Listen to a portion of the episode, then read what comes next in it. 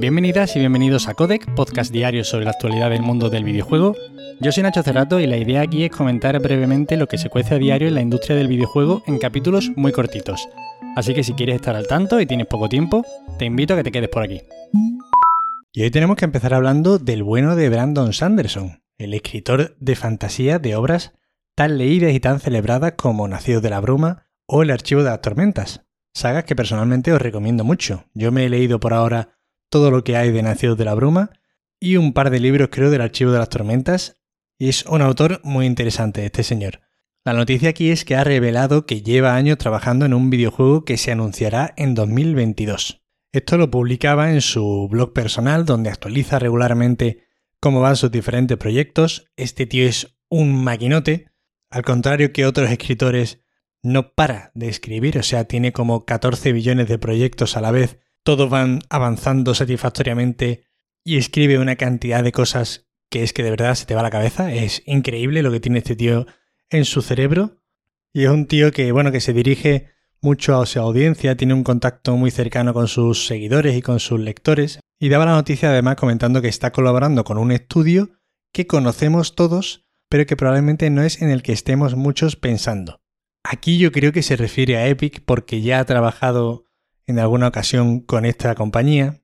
Incluso creo que en Fortnite salió algún tipo de skin de algún personaje de Nacidos de la Bruma. Y de hecho, en una entrevista que concedió en noviembre de 2020, el escritor comentaba que estaba bajo un acuerdo de confidencialidad importante con un estudio bastante grande, el cual ahora podemos suponer que se refiere a un estudio de videojuegos. Pero bueno, esto es también especular.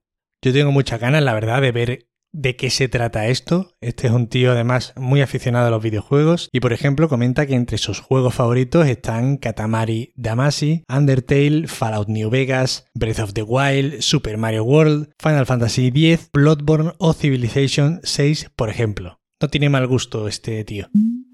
Y ahora nos vamos a Japón para hablar del curioso y peculiar Yokotaro, director de videojuegos y artífice de la aclamada serie Nier, que ha anunciado ya oficialmente que la franquicia está terminada y que no veremos más títulos. Lo ha anunciado en un vídeo en el que aparece con su correspondiente casco máscara espectacular. Y bueno, este tío siempre está de cachondeo y según comenta está abierto a continuar la saga siempre que le den una enorme cantidad de dinero. En principio queda así la saga con Nier Replicant Automata y Reincarnation, el último publicado para dispositivos móviles, y habrá que esperar cuál es su próximo trabajo. Yo tengo muy pendiente el Nier Automata. Es un juego que lleva obsesionando a muchísimos jugadores desde que salió hace ya creo cuatro años. De hecho, hace poco se descubrió uno de los últimos secretos que aún albergaba este título. Y bueno, es un director al que hay que tener muy en cuenta a este Yokotaro. Y ahora una noticia de esas que no aportan nada salvo dolor, y es que parece ser que existió un MMO basado en el universo de Harry Potter, pero EA lo canceló porque dudaba de que la saga pudiera mantener el interés a lo largo de los años. Ya veis, ¿eh? el ojo de Electronic Arts, que solo supieron ver el éxito del Ultimate Team, pero para todo lo demás parece que tienen dos ojos que son puñaladas a un cartón. Así lo revelaba Kim Salzer, quien trabajó como directora de marketing en Electronic Arts desde 2000 hasta 2003.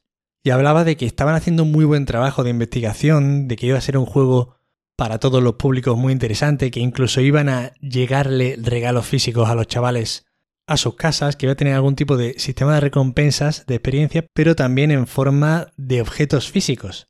Y que bueno, que incluso hubo una beta del juego que tenía forma, pero lamentablemente eso. EA no le vio el tirón a esta saga que sigue facturando 14.000 millones de rupias cada vez que se hace una pequeña mención a cualquier cosa relativa con el universo.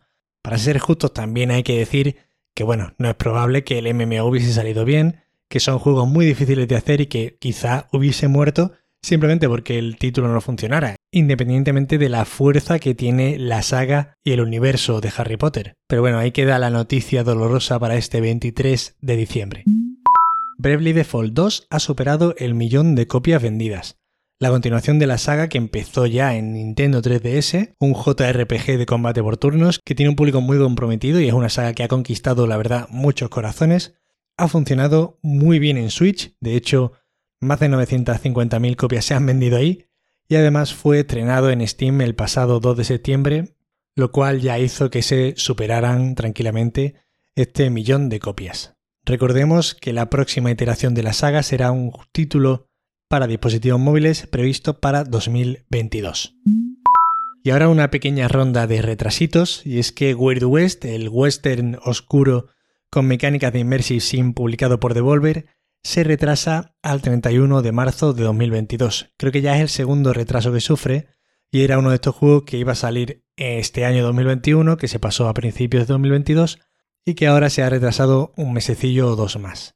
Además también Final Fantasy VI Pixel Remaster, el último que queda de esta saga de remaster que están haciendo de los primeros seis Final Fantasy, que están muy bien hechos estos remaster, muy recomendados de verdad, y este Final Fantasy probablemente sea de los mejores de la historia. Iba a salir este mismo diciembre, pero se retrasa a febrero de 2022. Y esas son todas las noticias de hoy. Espero que os hayan resultado muy entretenidas. Estamos a 23 de diciembre, pero si hay noticias yo mañana volveré a hacer el podcast. Lo que pasa es que si me despierto y veo que no ha pasado absolutamente nada, pues quizá ya lo dejemos para la semana que viene. En cualquier caso, aprovecho ya para ir deseándoos una feliz Navidad, por si acaso mañana no me oís por aquí.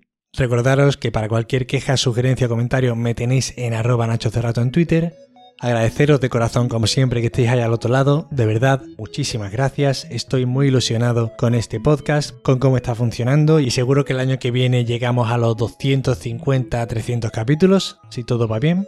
Feliz Navidad, cuidaros mucho, si podéis estar con los vuestros mejor, descansad mucho, jugad más todavía y nos vemos como siempre el lunes.